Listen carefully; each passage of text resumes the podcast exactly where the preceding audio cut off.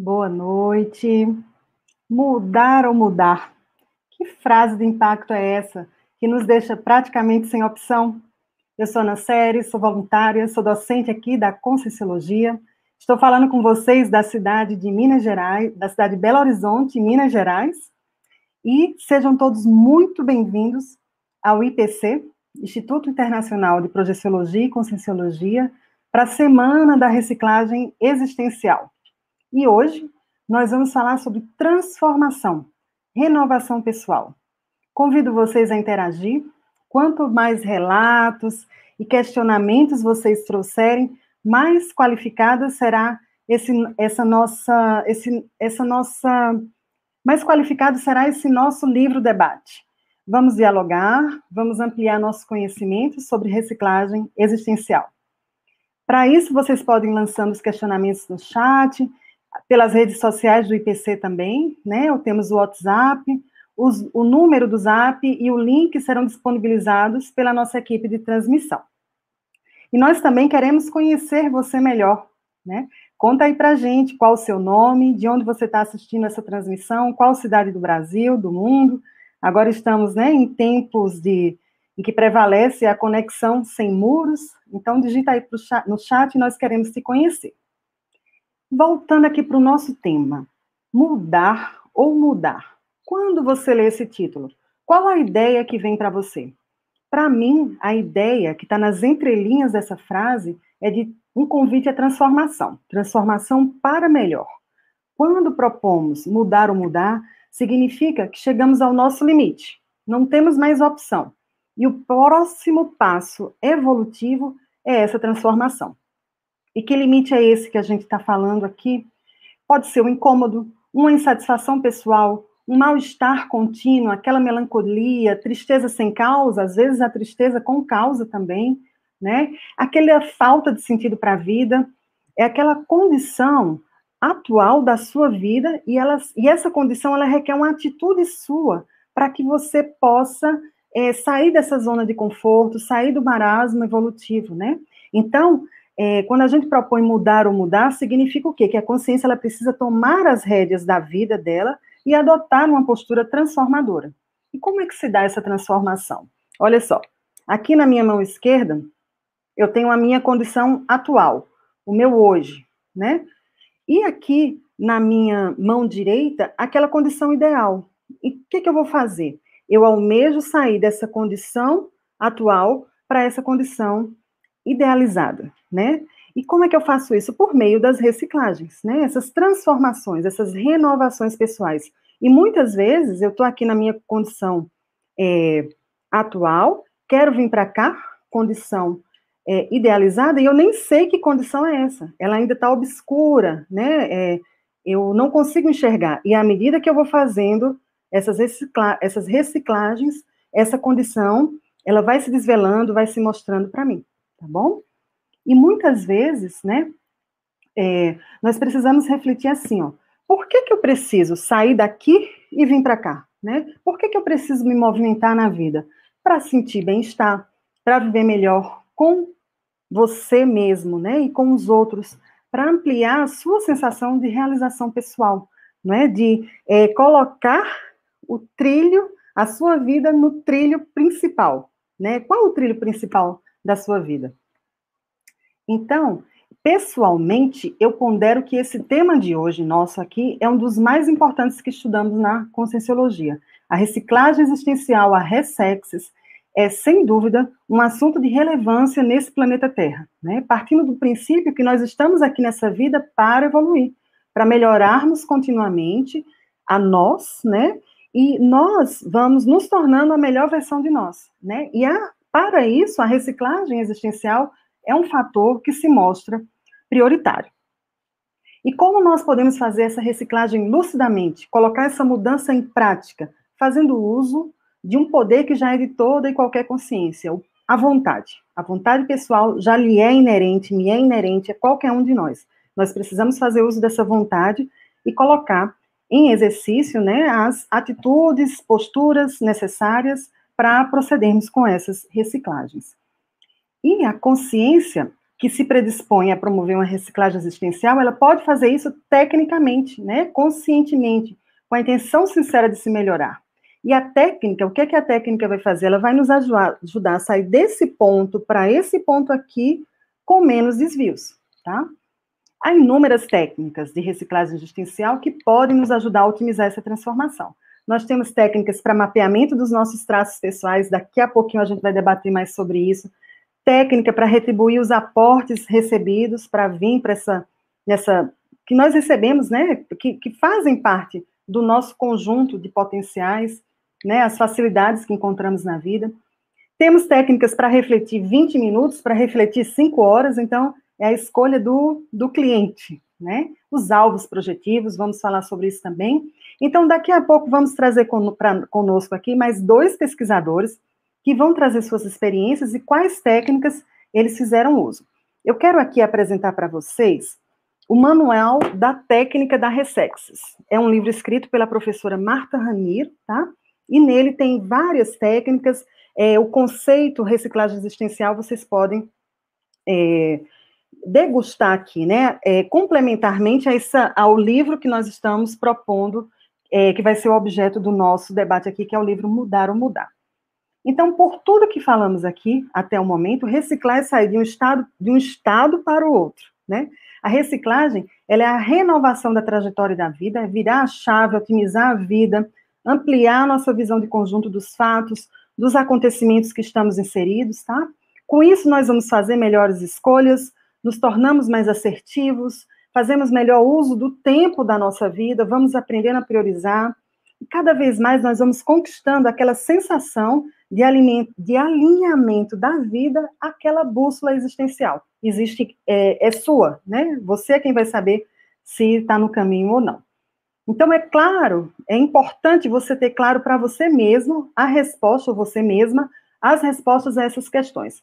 Por que, que eu preciso reciclar? Por que reciclar? Qual minha, minha motivação pessoal? Faz sentido para mim reciclar? Então, você precisa responder a essas perguntas, tá? E o que é que pode ajudar para que a gente responda essas perguntas? A autopesquisa, a pesquisa de si mesmo, a pesquisa pessoal, é um dos nortes e premissas para quem estuda conscienciologia. Conscienciologia é essa ciência que estuda a consciência, ou seja, a nós mesmos, a mim, a, a cada um de vocês, é aquela, a, é, e a consciência é o que? O nosso ego, o nosso self, cada um de nós. E na autopesquisa, o pesquisador, que é a consciência, é também o objeto dessa própria pesquisa, tá? E essa autopesquisa, ela vai nos ajudando a nos aproximarmos dos nossos valores pessoais, das nossas potencialidades e também das nossas imaturidades, tá? Dos aspectos que nos trazem desconforto ou insatisfação pessoal. Tá? Então, por meio da pesquisa de nós mesmos, nós vamos ganhando autonomia pessoal e cotidianamente vamos desvelando esses pontos que carecem de ajuste na nossa vida tá? E vamos nos predispondo a implementar, a implementar essas adequações. Então, é, um resumo do que eu falei até aqui sobre a autopesquisa. A autopesquisa, ela nos aproxima cada vez mais de respondermos aquela pergunta, o que eu quero para a minha vida, tá? E aí, a partir do momento que você consegue responder isso, você adota, né, com mais vigor, com mais destemor, posturas para promover essa realidade. E a, e a reciclagem, ela é cíclica, ela se, auto, ela se autoalimenta. À medida que você vai se reciclando, vai promovendo reciclagens, né, vai se apropriando dos seus traços força, dos seus potenciais, convivendo melhor com as pessoas ao seu entorno, ampliando a sua própria autoconfiança, isso vai te fazendo um bem tão, tão genuíno isso vai se tornando um hábito prazeroso, uma constante. Então, as, as iniciativas de reciclagem pessoal, elas passam a fazer parte da sua natureza, né? Um hábito. Então, a reciclagem, ela passa a ser prazerosa, tá? Então, questionamentos do tipo, qual o meu travão? Qual o gargalo da vez? Como eu posso sair dessa condição de incômodo? O que me falta para chegar ali, naquela condição que eu enxergo que é mais é, adequada para mim? O que posso fazer para conquistar isso? Né? Então, a gente passa a, a, a se responsabilizar. Lembra que eu falei das rédeas da vida? Né? A reciclagem ela vai nos ajudando a colocar tudo isso em prática. Mas não acreditem em mim, tenham suas experiências pessoais, né? O princípio da descrença é um dos principais princípios que a gente estuda aqui, né? Que estuda nossos estudos na, na Conscienciologia, no IPC.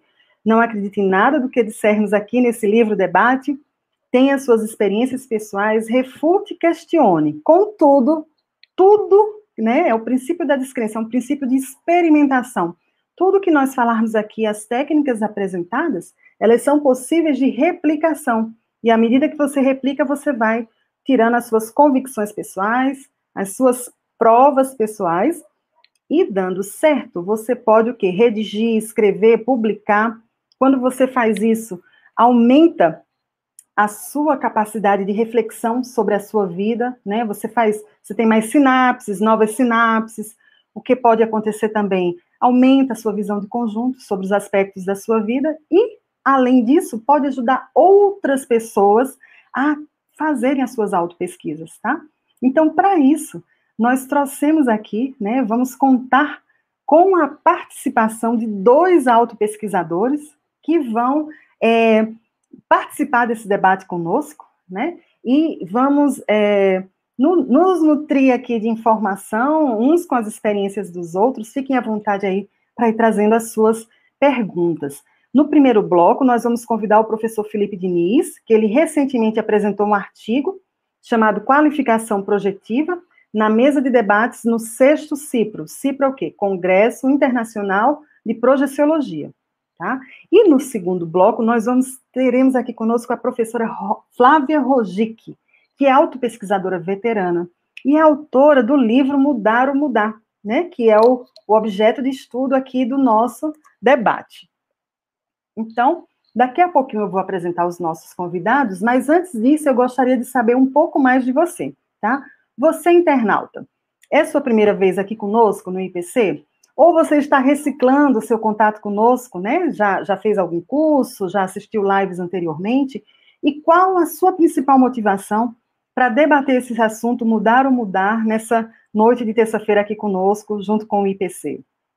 Então, agora, vou trazer aqui para o debate Vou convidar o professor Felipe Diniz. Boa Olá. noite, Felipe. Como é que você está? Boa noite, tudo bem? Boa noite. Tudo bem também. Você está falando com a gente de qual cidade? Eu estou aqui do Rio de Janeiro hoje. Ai, que ótimo. Felipe, você é designer, editor de vídeos, não é isso? isso e mesmo. também voluntário da Conscienciologia. Desde quando? Desde 2017. Olha que bacana. Então, é uma alegria ter você conosco para debater aqui sobre esse tema bem especial. É fundamental, né, para o nosso desenvolvimento a reciclagem existencial. E eu uhum. vamos começar falando considerações sobre reciclagem existencial, tá? Nós estamos aqui nessa semana da reciclagem existencial. E na sua experiência de pesquisador de si mesmo, autopesquisador, o que é para você a Ressexis, né? O que é para você essa reciclagem existencial? Bom, é, primeiramente agradecer a oportunidade de estar aqui. Boa noite a todos os internautas, né? É, para mim, esse título do livro da, da Flávia, né, mudar, mudar ou mudar, resume bem o que é reciclagem, que é mudança. E mudança não é uma coisa simples, é, é uma coisa que às vezes acontece de muito bater a cabeça, né? E aí leva muito tempo. E, e aí aqui o que a gente estuda muito é otimizar, né, essa mudança, fazer ela de forma mais otimizada. Eu entendo como mudança, mudança essa essa reciclagem, né, como também conhecida como reforma íntima, mudança de comportamento, mudança de temperamento. Eu eu entendo a reciclagem por, por, por essa ótica, né? Muito bom, Felipe. E se, se a gente aprofundar um pouquinho aqui, né? Se você poderia trazer para a gente um relato pessoal sobre reciclagem existencial. Por exemplo, considerando o conjunto das suas experiências pessoais, né, pela sua vivência, certamente você já se posicionou por provocar em si mesmo essa mudança otimizada, né? Foi o, o, o resumo aí do conceito que você trouxe para a gente. E um exemplo foi essa participação sua no sexto Cipro, não é? Hum. O Congresso Internacional de Projeciologia. Você poderia nos relatar como foi esse experimento e o seu aprendizado ou novas conquistas a partir dessa, dessa iniciativa sua? Claro, claro. É, então, no CIPRO eu apresentei o artigo de qualificação projetiva, né? Então, nele está incluso algumas reciclagens ali, né? Porque eu conto desde o comecinho que eu comecei a, a, a testar a projeção até desenvolver habilidades mais profundas, assim. E aí, no começo, eu queria, na verdade, é, testar, porque para mim, a, eu tinha uma visão mais materialista, e, e, tem muitas teorias sobre, sobre a espiritualidade, vamos dizer assim. E eu falei, ah, eu só vou descobrir qual é a correta quando eu morrer, quando eu dessomar, né? Aí eu falei, aí quando eu descobri a projeção, eu falei, é isso, é a forma que eu tenho de conseguir testar se existe essa realidade, se existe alma ou não, sem ter que passar pela morte, sem ter que dessomar, eu consigo testar.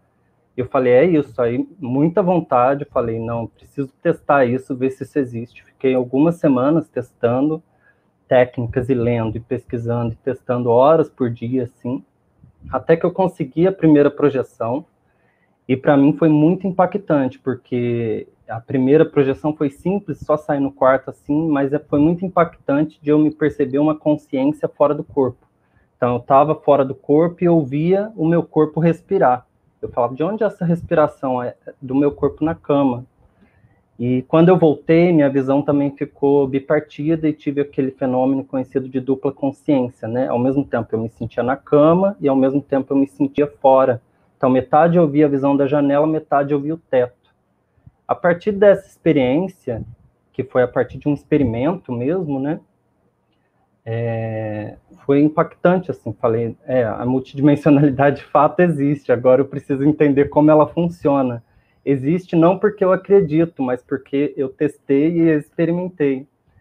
E agora eu preciso entender como ela funciona. E aí comecei a pesquisar mais ainda projeciologia, conscienciologia, porque eu entendo que é um, é um, é um lugar onde tem um conteúdo e conhecimento concentrado muito grande, que dá para aprender muita coisa, estudar muita coisa. E aí fiz projeciologia, e o CIP, né, os cursos assim, para começar a estudar. E aí eu penso que a primeira reciclagem de fato que eu tive foi essa conscientização multidimensional. Uhum. Consciência de que existe várias dimensões, vários corpos. Essa eu, per eu percebo que foi a primeira reciclagem, assim, que foi de, já de impacto muito grande. Só de você uhum. perceber, já, já, já assim, Aí, ao mudar a força, não tem desculpa, né? Você não tem desculpa para mim mesmo. Agora eu preciso entender como tudo isso funciona. É, e aí tem um segundo artigo, né, que eu ainda tô já já apresentei ele aqui no YouTube do IPC, é, opção pelo autoafeto fraterno. Pesquisar no, no YouTube do IPC, dá para encontrar o artigo. É, que aí já é uma pesquisa que exige esforço, porque aí através da projeção eu fui vendo que eu tinha temperamentos é, religiosos, temperamentos de autodepreciação, e, e, mapeando, eu fui vendo, fui vendo isso, né? Tem um curso no, no tem um curso no, no IPC, que é o ECP1, né? Curso de Extensão em Projeciologia 1, Uhum. Nele, a gente costuma mapear nossas qualidades e defeitos, né? Eu já sabia mais ou menos que teria isso, e aí, antes de eu ir para o curso, eu mapeei as qualidades e defeitos e pedi para a família, para cada um, numa dinâmica assim, cada um, pelo grupo de WhatsApp mesmo, cada um falasse as qualidades e defeitos do outro, todo mundo falou de si, e aí eu peguei, claro, os meus e para poder pesquisar eles. E aí vai aprofundando a pesquisa, né? E aí foi caindo na, nessa pesquisa que eu tenho feito hoje, que é a questão do autoafeto, né? Sim. Eu percebi que muitos dos defeitos que eu mapeei ali, dos meus trafares, estavam ligados com autoafeto, com, com, como se fosse um mega trafar mesmo. Não tinha muito desenvolvido essa autoafetividade, eu precisava desenvolver ela. E aí os métodos para conseguir desenvolver ela, os esforços, né, reciclagem mesmo assim dia a dia, uhum. exige mais esforço. Felipe, então, pela sua experiência pessoal, você acredita que essa reciclagem ela pode ser simples ou complexa, né? Isso vai depender do objetivo, ou no caso da primeira, ela foi uma testagem, né? Isso você testou se predispôs a, a colocar em prática algo que não foi tão difícil para você, né? E aí você, algo me chamou a atenção quando você falou assim, ó, a primeira, eu tive a primeira projeção, ela foi simples, mas você já saiu do corpo com lucidez, né? Já é. conseguiu comprovar para você mesmo, então isso de simples não tem, não, não. tem muito. Acho até que foi bem, é como você falou, foi bem impactante, né? Foi bem é, séria e, e, e o principal efeito, o principal efeito para você foi exatamente se apropriar dessa autoconscientização, né, de que existe uma dimensão física e outra mais sutil. E por meio da projeção consciente, que é a saída, né, do o, o nosso corpo físico está aqui, mas nós temos vários corpos além do físico, né? Nós, nós relaxamos, dormimos, desconhecido, e você conseguiu, né, ter, ter o desprendimento desses veículos e comprovar por você mesmo essa, essa realidade. Muito Exato. bom. Felipe, me permite aqui só um parênteses para os podemos ter algum é, aluno de primeira vez? E o que tiver, quem tiver interesse de conhecer um pouquinho mais sobre projeção da consciência, tem o professor Valdo Vieira, que foi o propositor da Conscienciologia, né? Ele escreveu alguns livros, um deles é esse aqui, é o Projeção da Consciência, são relatos que ele traz de projeção, assim como o Felipe está relatando para nós, e tem o projeciologia, né, que é a ciência que estuda a projeção, que inclusive dá nome ao IPC, né, Instituto Internacional de Projeciologia e Conscienciologia. É, quem desejar pode baixar e se aprofundar aí nesses conhecimentos teóricos. E Felipe, me permita também só um complemento, você chegou a falar que fez o curso de entrada, né, hoje o IPC, ele tem o curso de entrada, que é o, o CP, é um curso online, porque nós estamos nesse contexto de de pandemia, então todas as nossas atividades estão online, né? E vai ter uma turma começando 26 de janeiro para quem desejar ampliar aí esses conhecimentos, né? E o ECP2 é um curso fantástico, né, Felipe? O, C, o ECP1, né, que você fez referência. O ECP2 logo, logo você vai fazer também. Assim que, que a gente voltar dessa pandemia, certamente você deve cursar. Agora, falando em ECP1, falando em mapeamento de traços pessoais, isso te faz lembrar do livro Mudar ou Mudar? Você chegou a ler? Com certeza, com então, certeza. fala para nós aí, qual foi o destaque que você viu nesse livro? O destaque é, é justamente esse, assim, a Flávia no livro, ela narra as experiências, assim, de forma muito fluida, muito natural, assim, é na, é, são relatos mesmo, né? Então, isso ajuda muito a, a, a, você ter uma empatia e poder, através do exemplo, entender, né? E aí, um do, um do, um dos, uma das etapas do livro dela é esse mapeamento do, dos trafores e trafares, né, dos defeitos e das qualidades, que ela também fez uma, uma pesquisa com as pessoas ao redor dela, ela até expandiu mais, né, porque ela foi para pessoas do trabalho e pessoas de voluntariado, então ela, ela vai poder falar um pouco sobre isso. Certamente. Felipe, muito bacana a sua participação, assim, eu particularmente aprendi com você aí, vou é, vou me organizar, minha auto-pesquisa é sobre auto-organização. E uma das metas que eu tenho é de colocar mais no meu cotidiano práticas, né, que possam me ajudar a, a desenvolver a projetabilidade lúcida, né, e a, participando do CIPRO, conversando aqui com vocês, isso me fortalece aí também. É, os exemplos pessoais, eles são motivantes, tá? Obrigada pela sua participação. No finalzinho, a gente volta aqui para debater com, a, com os nossos internautas, com aí com a turma que está nos acompanhando aí. Tá, Obrigada, tá, Felipe. Então, a gente teve aí a, a, oportunidade de debater com o Felipe, e agora nós teremos a oportunidade ímpar, né, de falar sobre o livro. Olha que bacana, a gente conversar sobre o livro com a própria autora, a professora Flávia, né, quem redigiu o livro. E eu vou convidar a professora Flávia para vir aqui para a gente interagir Enquanto isso, eu pergunto a você, internauta, você já teve a oportunidade de ler esse livro, Mudar ou Mudar? Se já leu, compartilha conosco o que foi destaque para você, tá?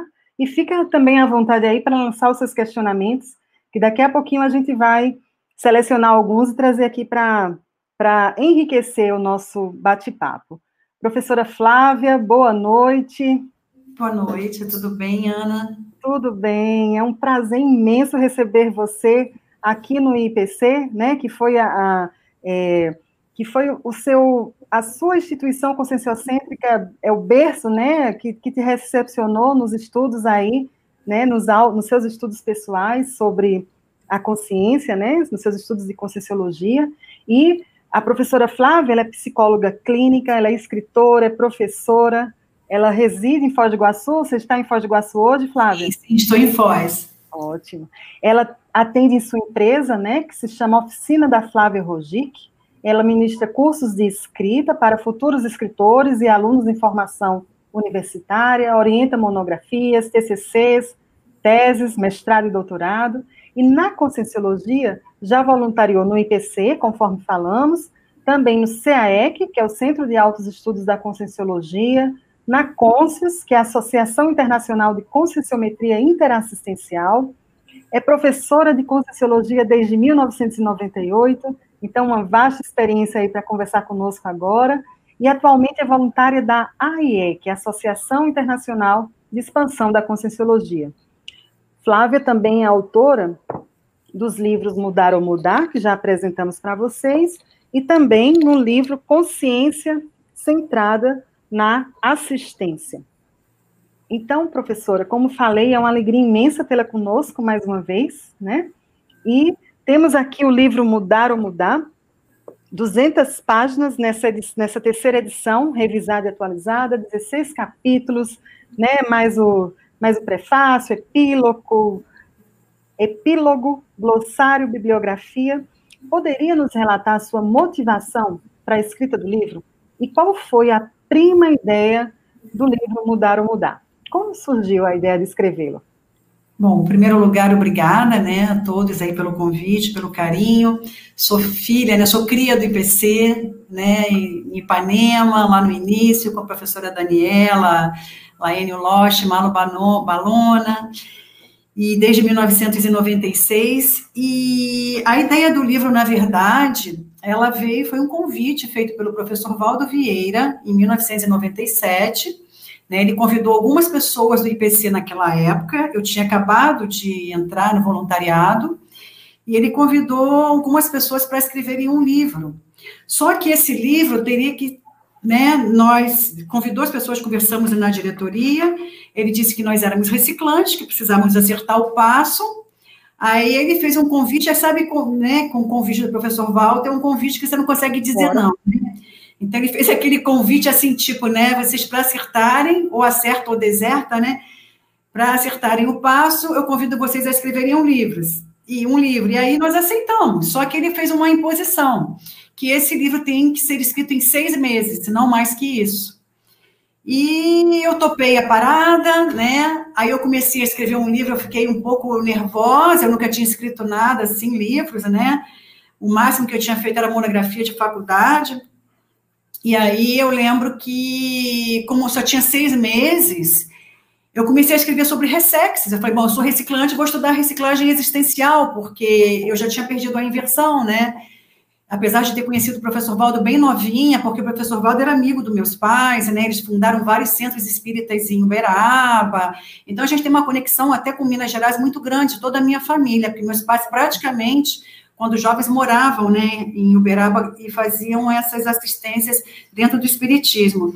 E aí, o que, que aconteceu? Né? Então, o professor Valdo nos, me convidou e eu fui falar com ele. Falei, professor Valdo, depois de dois meses de pesquisa, sabe? Eu falei assim, eu não vou conseguir fazer um livro em seis meses, porque eu não tenho material, eu tenho que estudar, eu tenho que pesquisar. Aí ele falou assim, por que, que você não escreve um livro dos teus, da tua experiência pessoal? Eu falei, como assim? Ele falou: você está tendo várias experiências que eu escrevia, sabe? Eu tinha sempre meu diário com os fenômenos que eu vivenciava, vivenciava, com os cursos que eu fazia, com a imobilidade física vídeo, tudo eu escrevia e eu conversava muito com ele, né? E ele falava assim: ah, você escreve tão claro, você escreve tão né, bacana, então faz um livro seu com a sua história que você vai ajudar mais pessoas também a fazerem a sua reciclagem.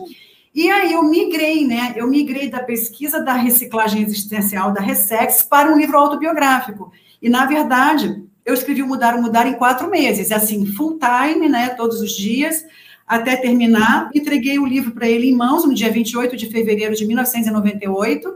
No último dia, assim, né, eu peguei o avião daqui de, do Rio de Janeiro para cá, para Foz, entreguei em mãos a ele. E aí saiu o livro, né? E essa foi a história do livro. Na verdade, foi um convite, uma, um convite, né, entre aspas, assim, imposto pelo professor Valdo Vieira, porque a gente convivendo com o professor, a gente sabe que ele, né, quando ele te dá uma dica, tem uma série de coisas que vêm juntas, né? Um monte de evocações, um monte de condições, um, muita assistência, então tem todo um processo mais amplo que envolve a publicação de um livro e que Sim. o professor Valdo me ajudou demais. Eu sou muito grata a ele. Porque é um eu mudar, mudar não fazer muita assistência, mas eu acho que ele ajudou primeiro. Né, todo livro é assim, né? Primeiro ele ajuda o próprio autor. Com certeza, um privilégio, né? Poder ah, é, ter uma orientação direta, assim, né? Do professor Valdo. E nós temos aqui é, vários vários é, os internautas eles estão aqui desejando boa noite temos boa noite de Portugal da Argentina temos aqui o Eduardo Dória, de Curitiba, que parabeniza né, pelo seu livro. Ele destaca que é reciclador de vidas e de muitos leitores. Né? E ele pergunta aqui, ó, como podemos utilizar de modo atacadista essa época de pandemia para reciclarmos mais e melhor nossa vida? Quais as suas dicas para não deixarmos essa época passar em branco? Ah, e só uma, gente, é escrever. Eu, inclusive, estou dando o meu curso Como Escrever um Livro em Seis Meses para isso. Eu, na verdade, eu estava escrevendo um outro livro em maio, meu livro tá quase, estava quase pronto, quando veio a pandemia, e eu falei assim, bom, gente, eu vou escrever, né? Aí comecei a escrever, escrever meu livro, quando eu vi, eu estava quase no final, já praticamente pronto, que era sobre ansiedade, e aí e me veio essa ideia durante a prática da TENEPS, né, que foi aqui, né, acho que quem não é da Conscienciologia, um trabalho de energia que nós fazemos diariamente de doação de energia assistencial para os outros, e nós temos um contato com a espiritualidade, né, com a multidimensionalidade, na qual os amparadores, que nós chamamos que são esses guias orientadores, nos dão dicas, né, para que a gente possa, então, ter uma vida, uma vida humana mais produtiva em termos de qualidade. E durante uma dessas práticas me veio a ideia de fazer o curso exatamente por isso. As pessoas estão angustiadas, estão ansiosas, estão é, entediadas. Então, faça um curso que você vai ajudar as pessoas. E o que, que eu faço desde então, né, Ana? Eu, eu escrevo todos os dias, praticamente. A minha vida é escrever, mas eu já faço isso há muitos anos. Desde o Mudar ou Mudar, entendeu, Eduardo? Por que isso? Porque isso qualifica a minha programação de vida. E é. aí eu faço exatamente o que ele falou, a assistência por atacado. Porque você, o professor Valdo falava assim para mim, né? Vou falar o que ele falava para vocês. Ele falava, Flávia, se você der uma aula, você vai dar uma aula para 20 pessoas. O livro, ele trabalha por você. Eu falei, como assim, professor? Ele falou, o livro tem um alcance que você não tem noção. Ele tem um alcance intrafísico, extrafísico, e vai atingir pessoas do mundo todo. A pessoa vai estar em Portugal, França, vai estar lendo o teu livro, entendeu? Aí eu passei a me dedicar só à escrita. Então, o livro, gente, quem está em época de pandemia, está angustiado, por favor, escrevam. Façam a libertação dos seus conflitos, entendeu? Através da escrita, porque essa é uma das funções do livro. Você fazer a própria catarse dos seus conflitos íntimos. Flávia, é, no caso, você já está escrevendo o seu terceiro livro, é isso? Sim, é. O terceiro livro está pronto, eu estou revisando, eu estou junto com essa equipe do grupo aí que eu estou dando aula, aproveitei. O nome do livro é Como Escrever um Livro em Seis Meses. Estou fazendo, na verdade, um manual técnico, super prático, simples e pronto, para ensinar as pessoas a escreverem seus livros sem estresse, entendeu? Eu não creio que a pessoa precisa ficar 5, 10 anos escrevendo um livro. Uma coisa é você escrever um tratado, é uma outra coisa. Outra coisa é você escrever um livro de 200, 300, 500 páginas. Você não precisa ficar 10 anos escrevendo um livro, 20 anos, entendeu? Uhum. Então, eu passo uma série de técnicas que eu, lógico, eu aprendi até convivendo com o professor Valdo, que eu aprendi a matematizar a minha vida, e eu mudei a minha vida para uma vida de escritora profissional, entendeu? E essas técnicas todas eu estou colocando nesse livro que já está pronto, entendeu, Ana? Só que eu estou na parte de revisão e eu preciso, como eu estou dando muita aula, eu preciso de um tempo para terminar, que mais uns três, quatro meses, ele já vai estar pronto para ser publicado, entendeu? Muito bom. Eu queria acrescentar uma. Você falou o alcance, né? Ele é intra e extrafísico, e é um alcance. Quando você redige um livro e publica, é um, é, o alcance é multiexistencial também, né? Uma das premissas para quem estuda a Conscienciologia é que não existe só essa vida, nós já tivemos vidas anteriores e teremos muitas vidas além, né? Então, um livro que você publica, você pode, ele pode ter o alcance para o futuro, né? Você chegar a encontrar o seu livro, entender as reciclagens que você mesma já fez. E fiquei curiosa por um detalhe aí.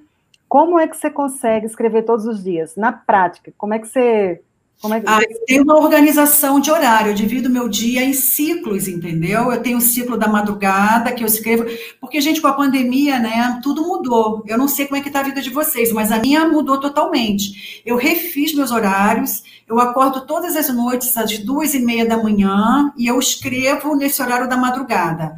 A horário da madrugada, ele potencializa as inspirações, as ideias, a clareza das ideias, o meu cérebro está ótimo, está fresquinho, né? Não tem nenhum barulho, apesar de que onde eu moro não tem barulho, mas é, eu não sei, madrugada para mim é maravilhoso. Então, o que, que eu faço? Todas as noites eu levanto nesse horário. Se eu não tô, vou escrever, ou eu vou revisar, ou eu vou revisar livro de aluno, entendeu? Ou vou ajudar alguma coisa, mas eu estou sempre envolvida com a escrita. Meu mundo é o mundo literário, né? E a parte da manhã, minha parte da manhã, eu selecionei também, além de dividir em ciclos, eu tenho um dia da semana que eu faço atendimento online, né, de consultorias e de atendimento clínico também. Mas como eu trabalho na parte da tarde com atendimento clínico, eu considero, eu seleciono todas as manhãs para escrita.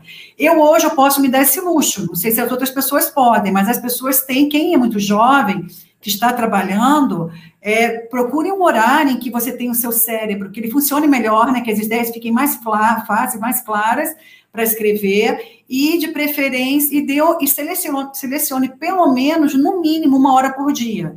Se você selecionar todo dia, não tem uma hora de TENEPS? Se você selecionar todo dia uma hora para o seu livro, o seu livro em três meses está pronto, entendeu? Muito bom. É assim que eu faço. Excelente dica, professora. Meu, meu tema de pesquisa, é, eu comentei isso com o Felipe há pouco, também é auto-organização. E interessante você falar que divide o dia em, ciclos, porque isso é o que tem me facilitado. A gente vai se apropriando mais do tempo, né? Quando divide, eu divido em turnos, mas são, são, né, são semelhantes.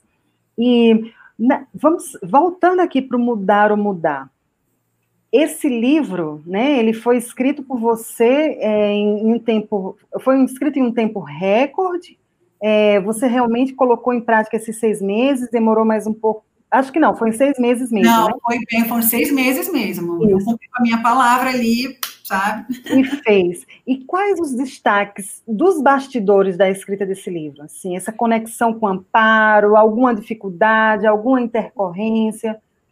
É, sim, gente, assim, né? É, dentro da conscienciologia, todos nós vamos enfrentar né, os nossos colegas evolutivos. Colegas evolutivos são nossos amparadores que estão sempre nos apoiando, né? A gente vai ter assistência o tempo todo, não tem, não tem descanso, entendeu? Uma hora que você decide investir na sua programação de vida, eles vão te carregam no colo, literalmente.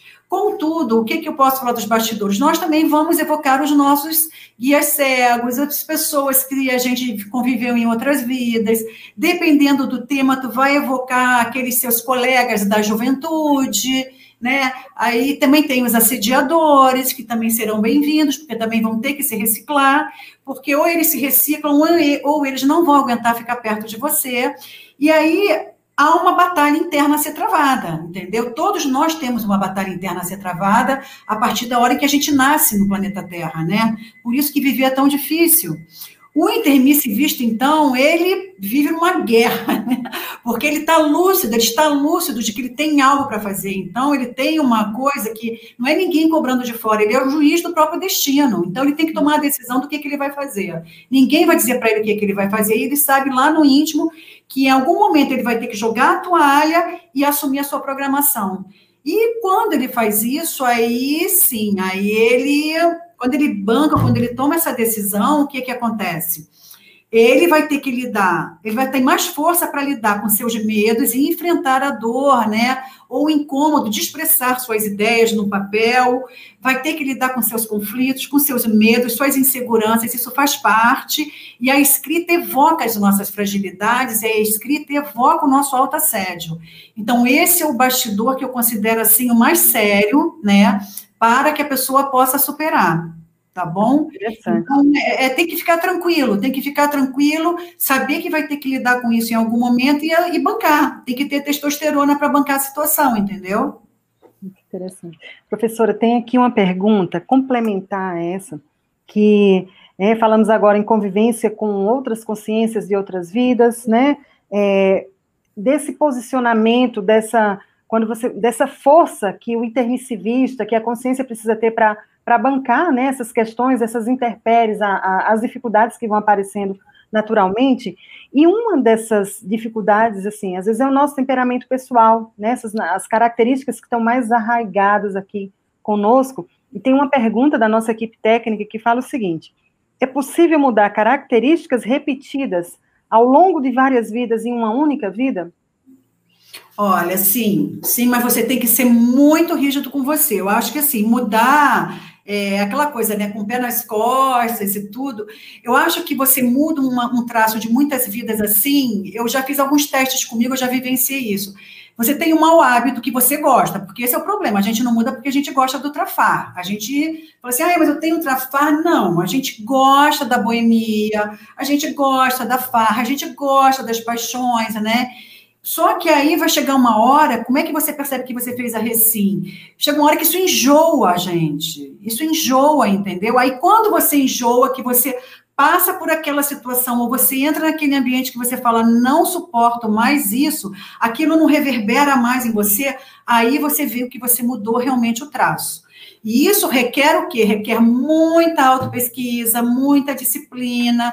E outra coisa, sem ah, o aspecto moralista de uma imposição religiosa. Não é isso que eu estou falando, não. É você com você. Você tem toda a liberdade do mundo para continuar fazendo o que você vinha fazendo.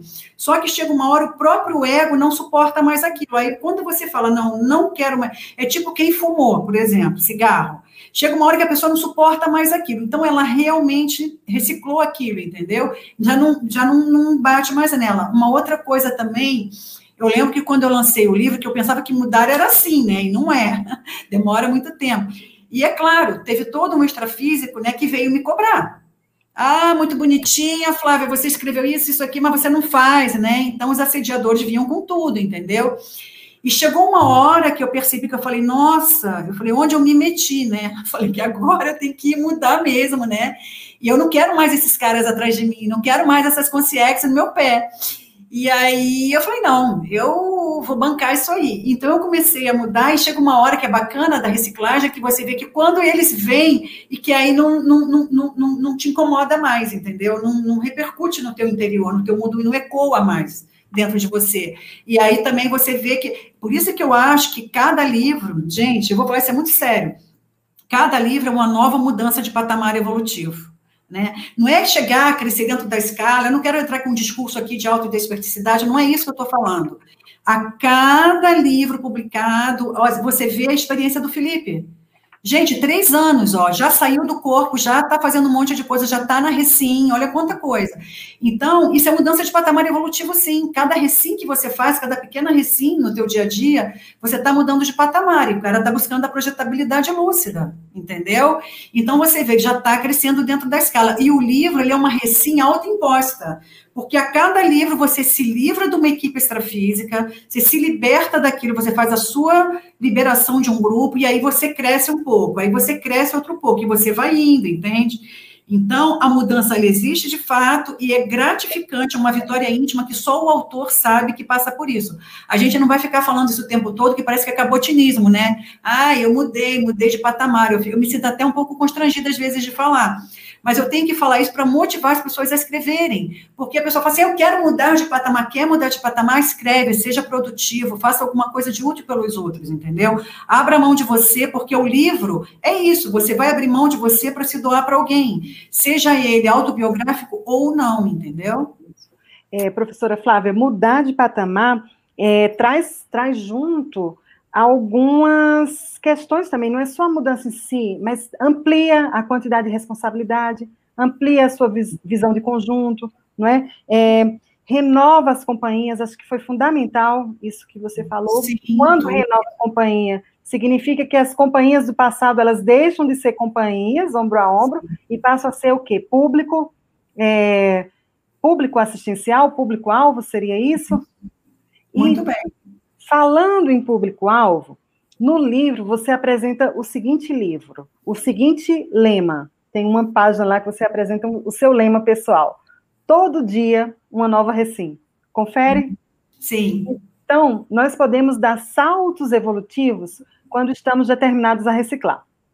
Então, Sim. quanto ao público-alvo, a quem se destina o seu livro e qual a, dica para que o leitor otimize a leitura e, e, aproveite o, o, a continuidade desse livro, né? O Felipe chegou a comentar isso. Seu livro ele tem um encadeamento lógico muito interessante, né? Para quem está iniciando uma, uma trilha, uma caminhada é, é, evolutiva ou iniciando essa, essa questão do aprendizado de si mesmo, é, nos, nos, qual a sua visão? Qual a dica para o leitor?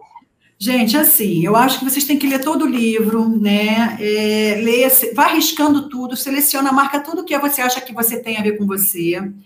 E depois você vai ao conscienciograma, porque eu, eu, eu faço isso há 22 anos. 20, não, 20 anos. Em 2000 comecei a estudar o conscienciograma, não foi em 98. E o, o, o conscienciograma é meu manual de autopesquisa. Então, assim, por exemplo, vou dar um exemplo bem prático aqui. Quando eu me divorciei em 2010, o que, que eu fiz?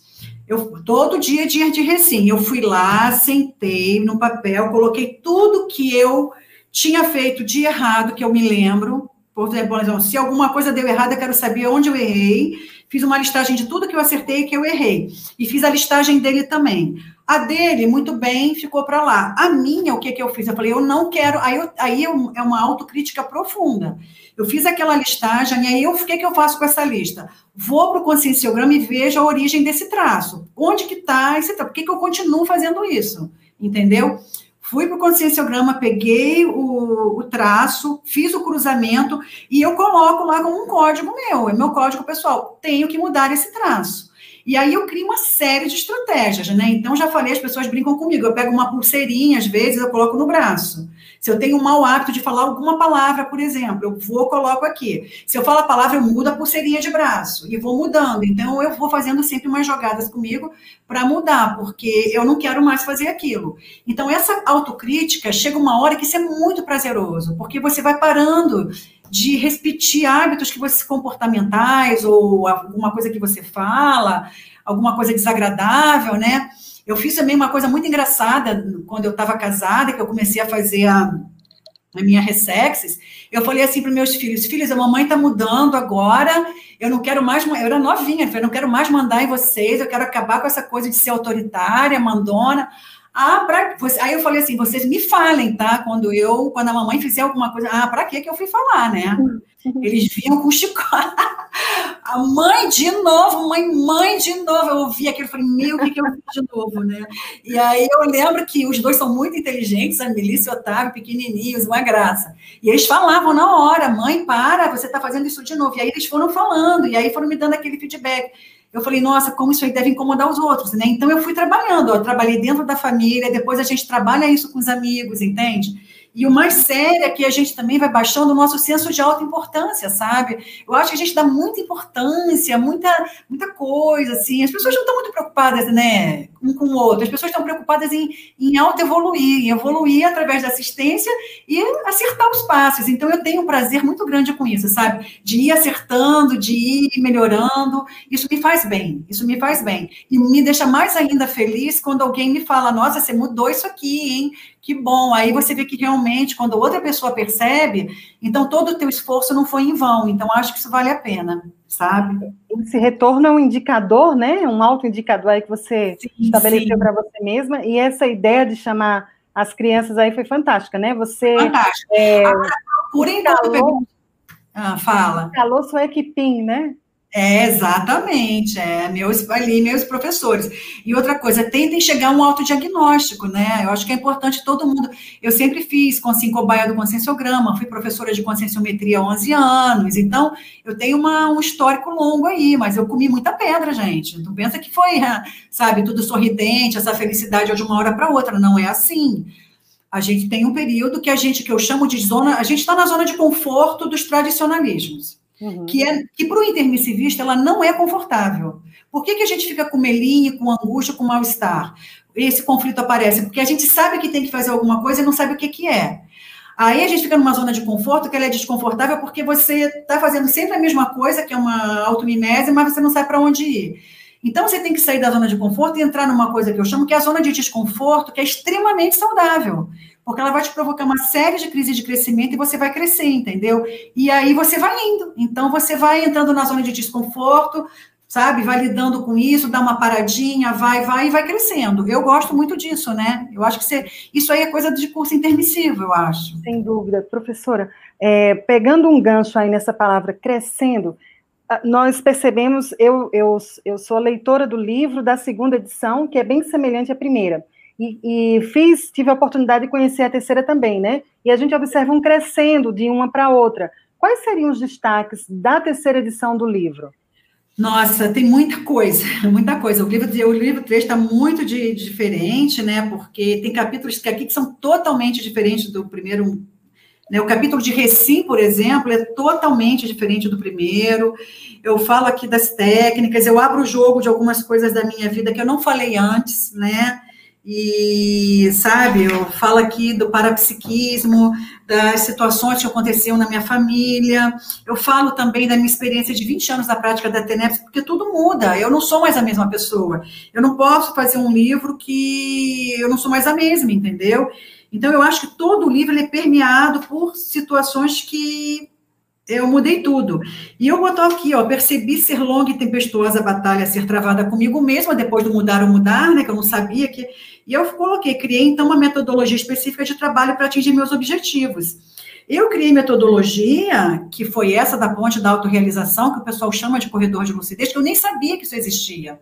Então, eu faço isso desde 1998. Para mim, o que é a ponte da autorrealização? Eu crio uma meta para ser realizada em seis meses, seja lá qual for o meu objetivo, e eu vou terminar. Porque eu aprendi isso com o professor Valdo. Na hora que ele me impôs aquilo, ele me ensinou uma coisa que eu não tinha: disciplina.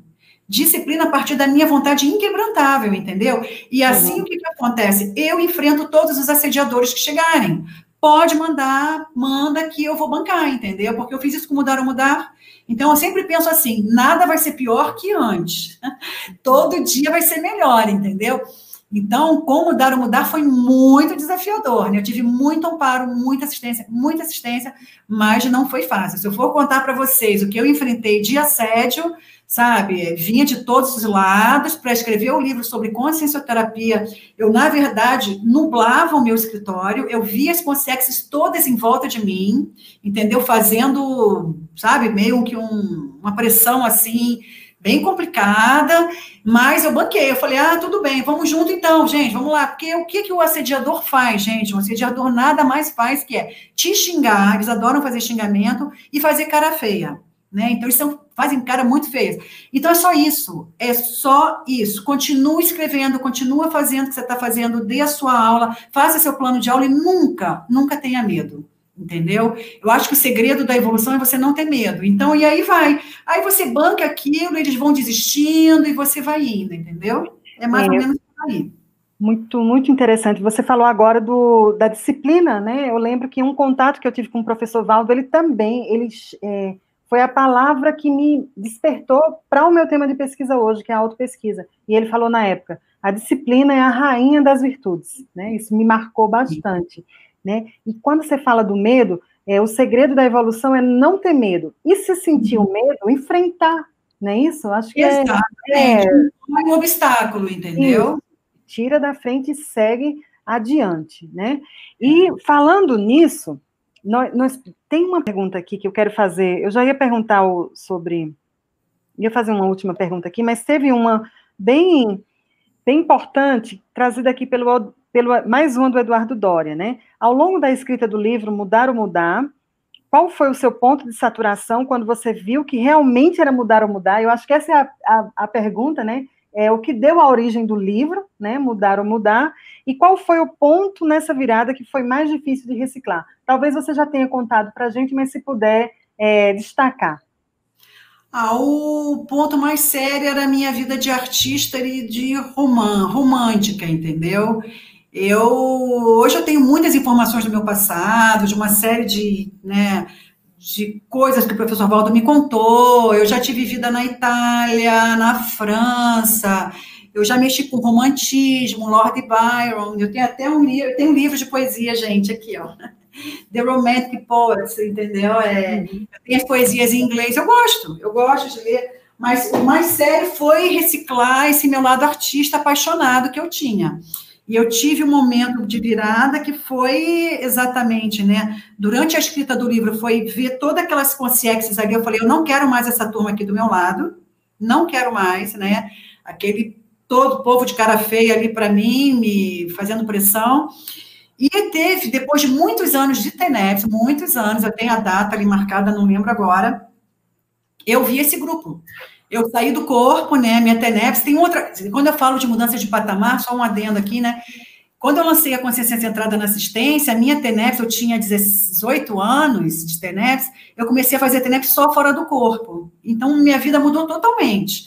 Então, numa dessas projeções, eu, os amparadores trouxeram nesse grupo, e eu lembro que eu sofri, gente, eu sofri, eu, eu chorei, porque eu não queria que eles fossem embora.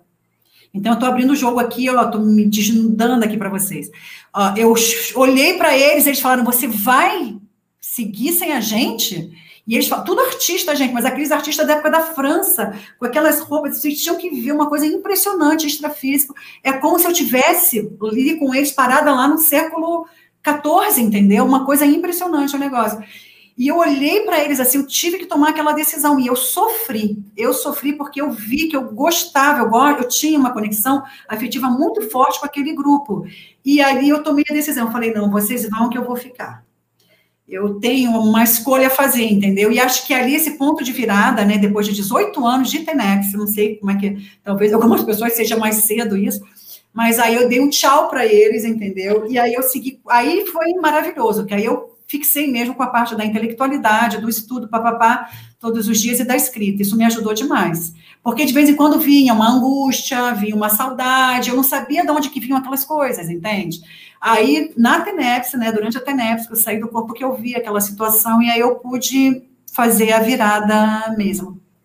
Excelente, professora. É fantástica a sua história. Eu acho que a gente poderia ficar aqui mais umas duas horas conversando, mas daqui a pouquinho completa o nosso horário, e aí eu vou convidar o Felipe para ele juntar-se aqui conosco e a gente partir aqui para as nossas considerações finais, né? Eu gostaria que cada um de vocês falasse um pouco assim, é, falamos de mudar ou mudar, de reciclagem, né, de renovação pessoal, e para vocês, assim, qual é esse, o próximo, é, considerando a, a esse, essa, essa riqueza, né, que é a reciclagem existencial, essa possibilidade que a gente tem de lucidamente é, mudar na escala evolutiva, de ir nos apropriando e nos fortalecendo, qual o próximo passo que vocês vão dar, né? Qual qual o próximo passo evolutivo em termos de reciclagem existencial? Quem começa o primeiro? Vou primeiro, Sim, então, a Flávia, depois, depois Eu já falei bastante, né? é, bom, é, eu acho que é isso, mudar ou mudar, a gente está sempre mudando, né? É, a gente tem constante mudança. É, e aí eu acho que vale sempre pensar na nossa singularidade consciencial, no nosso caso, né? Tem muitos tem muitas técnicas para estudar, muitas para aplicar e ver qual que funciona para a gente funciona para o outro nem sempre funciona para a gente, cada um tem o seu jeito, a sua forma, né? Ah, para mim, no meu caso, a projeção ajuda muito na, na auto-pesquisa, mas cada um tem o seu jeito de fazer essa pesquisa, e eu acho isso interessante. E para mim, assim, um próximo passo, é, eu já um, um, essa pesquisa de autoafeto tem me levado é, é, a escrita do CPC, que eu já tenho bastante cláusula, e ajuda muito, né, que é o Código Pessoal de Cosmoética. Nele você põe algumas cláusulas que você não permite se errar de novo naquele traço. Isso ajuda muito, né, a, no dia a dia você ir ficar de olho nesses traços, né. É, e, o, agora, e também o próximo passo é a TENEPS, que eu estou iniciando há pouco tempo, então sou novo por aqui, né? Então a reciclagem é isso, a gente está sempre mudando. Grato pela oportunidade de estar aqui também com você. Excelente, Felipe. Obrigada aí pelas suas palavras. E só ajudando aí, se tiver alguém de primeira vez, a TENEPS é uma técnica, né? A tarefa energética pessoal. É, tem, tem livro também que explica com detalhes, se alguém tiver interesse, pode conhecer. Tá? É, nós falamos muito aqui sobre a TENEPS, né? E é realmente uma experiência bem, bem edificante. É, assistencial, né, e, e, norteadora da vida, sem, sem dúvida. E professora Flávia, você, quais são seus planos, os próximos passos e é... qual o próximo passo evolutivo? É, eu estou escrevendo, não, sempre escrever, né? Eu estou sempre escrevendo, dando muitas aulas, eu estou com os livros guardados e agora a prioridade é esse livro, é uma coisa por vez. E eu queria deixar uma dica que é assim, gente, o pessoal fala que eu sou muito corajosa, tenho despojamento, mas eu quero dizer que eu não sofro com a escrita do livro, entendeu? E que o meu livro é muito maior do que eu, porque ele envolve o quê? Ele envolve a multidimensionalidade, o paradigma consciencial, ele envolve os amparadores, o curso intermissivo, e que a escrita é o melhor caminho para a gente acelerar a autoevolução. Então, por isso, eu quero. Eu vi uma pergunta aqui, qual é a próxima turma do curso, eu posso responder? Por favor. Eu estou no curso Como Escrever um Livro em Seis Meses, eu convido a todos que queiram escrever, eu estou querendo ajudar, entendeu, gente? E aí, a minha próxima turma vai ser 9 e 10 de janeiro. Então, quem tiver interesse, entre em contato comigo, pega meu telefone, pelo Instagram, mas escrevam, escrevam, porque a escrita, né, ela potencializa a recim e a libertação desses grupos do passado, entende? Então é o que a gente pode passar. E eu quero agradecer o carinho aí por todos, obrigado pela oportunidade, pelo feedback, né? Um grande abraço a todos. Nossa, excelente, muito, muito rico esse, essa nossa conversa aqui de hoje e por tudo que nós debatemos aqui hoje, dialogamos, né, durante esse encontro, é, nesse evento chamado Livro Debate Mudar ou Mudar, contou com a participação especial da professora Flávia, autora do livro, do alto pesquisador Felipe Diniz, voluntário do IPC. Nós podemos sintetizar, né, é, nesse encontro, que a nossa vida ela requer posicionamentos contínuos de reciclagem existencial e que essa pesquisa pessoal, a autopesquisa, ela nos fortalece nesse ciclo evolutivo. Não é? E não podemos deixar de reforçar a importância da escrita, da grafia, né, quando você coloca, é, é, materializa né, os seus resultados pessoais, você pode crescer, ampliar o, o seu patamar evolutivo e ajudar é, amplamente outras consciências além de você mesmo. Então, nesses momentos finais, deixamos para vocês o que? A especial sugestão de leitura do livro Mudar ou Mudar. Além disso, né? Mais uma vez agradecemos imensamente a participação dos nossos convidados e a doação dos seus laboratórios de vida. Agradecemos a você pelo seu tempo, pela sua atenção, pela nossa interação. E um último questionamento para você que acompanhou aí o nosso debate, a nossa live. Quanto às reciclagens pessoais, você já identifica o próximo passo? Boa noite e até a próxima. Noite.